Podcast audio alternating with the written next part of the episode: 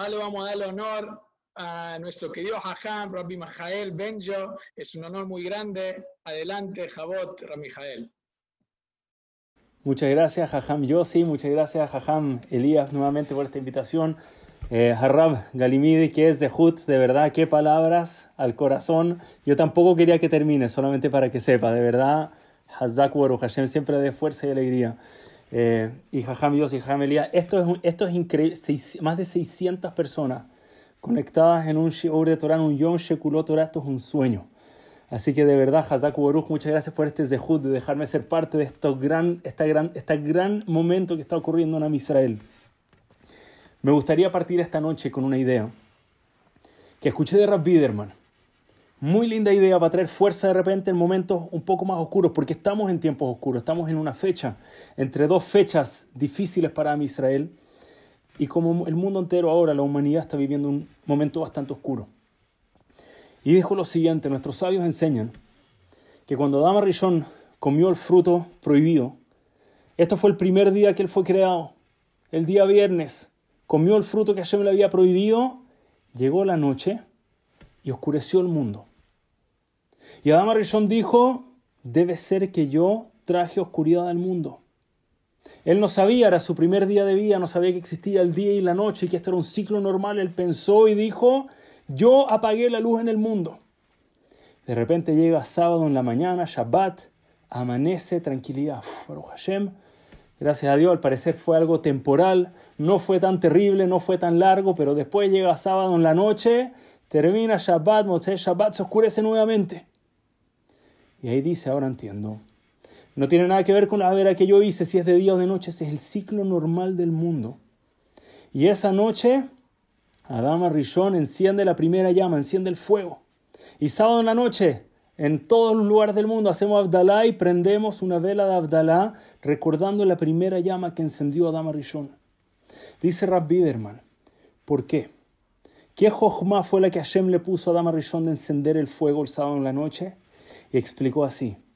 Adama Rishon entendió el sábado en la noche. Hashem le mandó esta sabiduría de entender que en los periodos de oscuridad se puede traer una luz para iluminar esa oscuridad. Que si hay oscuridad en el mundo, que si llegó un sábado en la noche y el mundo se oscureció, es porque el hombre tiene la fuerza de traer luz de vuelta al mundo. Y por eso Amarrillón enciende la luz el sábado en la noche. Y les digo de corazón, estando acá, eso es más lo que siento en este momento. En un momento de dificultad en el mundo.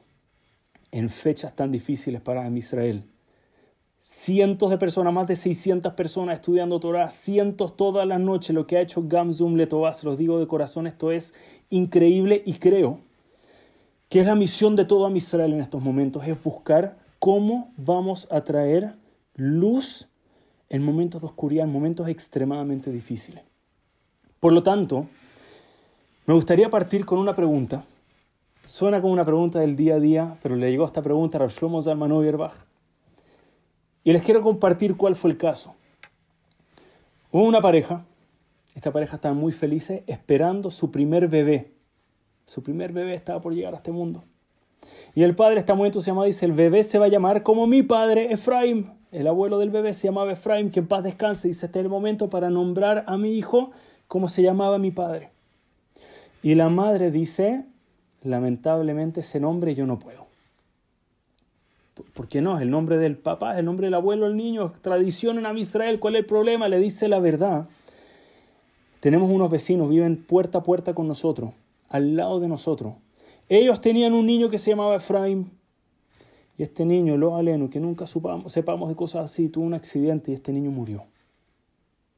Y dijo la verdad, a mí ese nombre me da susto. Ya conocemos un Efraim que tuvo un momento difícil, tuvo una tragedia y a mí me da miedo que si le ponemos este nombre a nuestro bebé, Hazbe Shalom, le va a traer estas fuerzas, este, este destino que ya vivió, ya vivió un niño Efraim que conocemos. Y el padre le dice, por el contrario, esto es Kibud yo voy a estar honrando a mi padre. Eso existe en Israel, Ashrenu. Afortunados somos, podemos seguir haciendo Kibud después de que las personas sean de este mundo. Le dice, estoy honrando a mi padre, eso le va a traer vida larga. Además, Efraim, no estoy agarrando cualquier nombre, Efraim, Increíble, hijo de Yosef, una de las doce tribus, dice esto al revés, esto le trae braja y alegría. Y ahí estaban discutiendo cuál era el correcto y llevaron la pregunta donde Rav Shlomo Zalman Auerbach. ¿Qué nombre deben ponerle al niño? Le ponen Efraim, como dice el padre, Kibuda Baem, es lo correcto. O como dice la madre, puede haber algo con el nombre, alguna fuerza, lo que pueda traerle algún peligro al bebé. Y antes de responder esto, lamento hacerlos esperar unos minutos antes de esta respuesta, pero me encantaría compartirles una historia que yo creo que nos va a ayudar a apreciar la respuesta de Rav Shlomo Zalman Auerbach.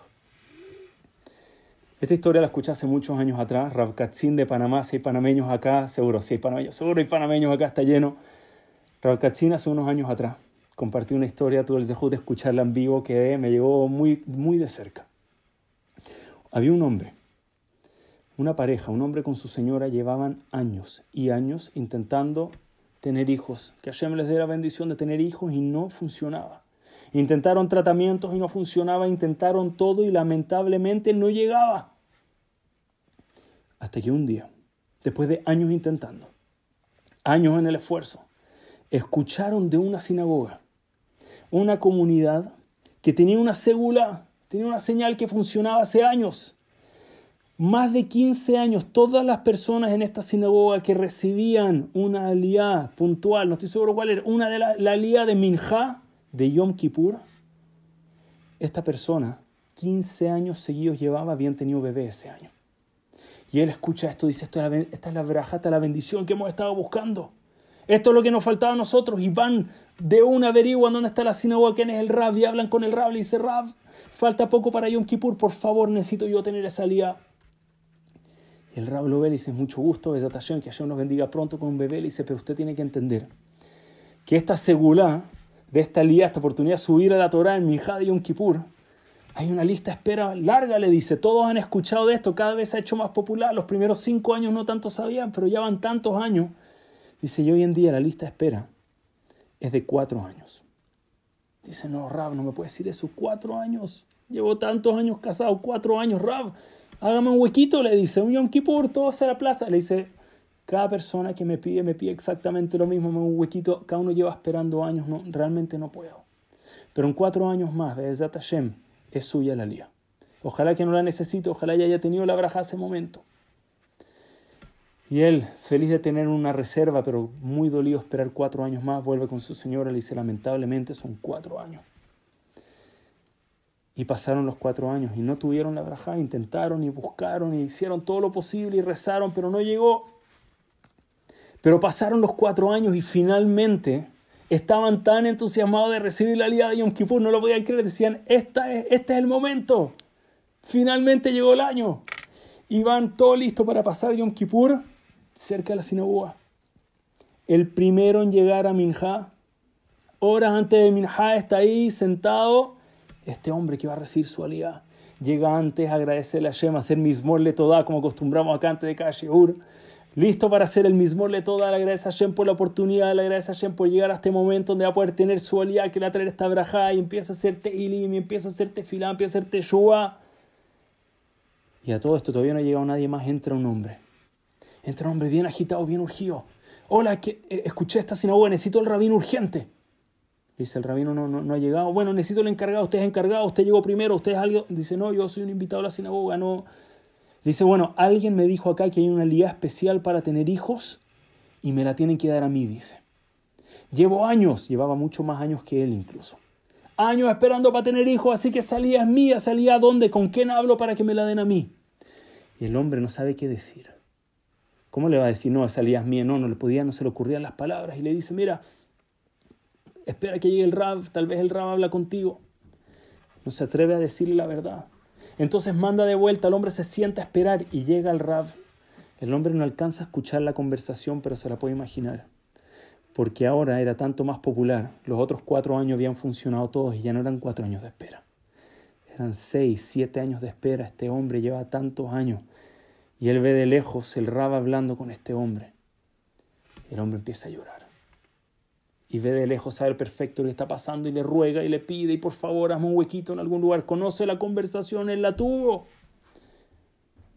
Y el hombre se para delante de la sinagoga y dice, si esta lía no es mía, si alguien más ya tiene esta lía, yo me voy a parar acá a llorar en la sinagoga, que la persona que tiene la lía me vea llorando hasta que se le rompa el corazón y me dé la lía a mí. Imagínense el momento incómodo para este pobre hombre. Se para adelante este señor y se pone a llorar en voz alta, interrumpiendo la tefila.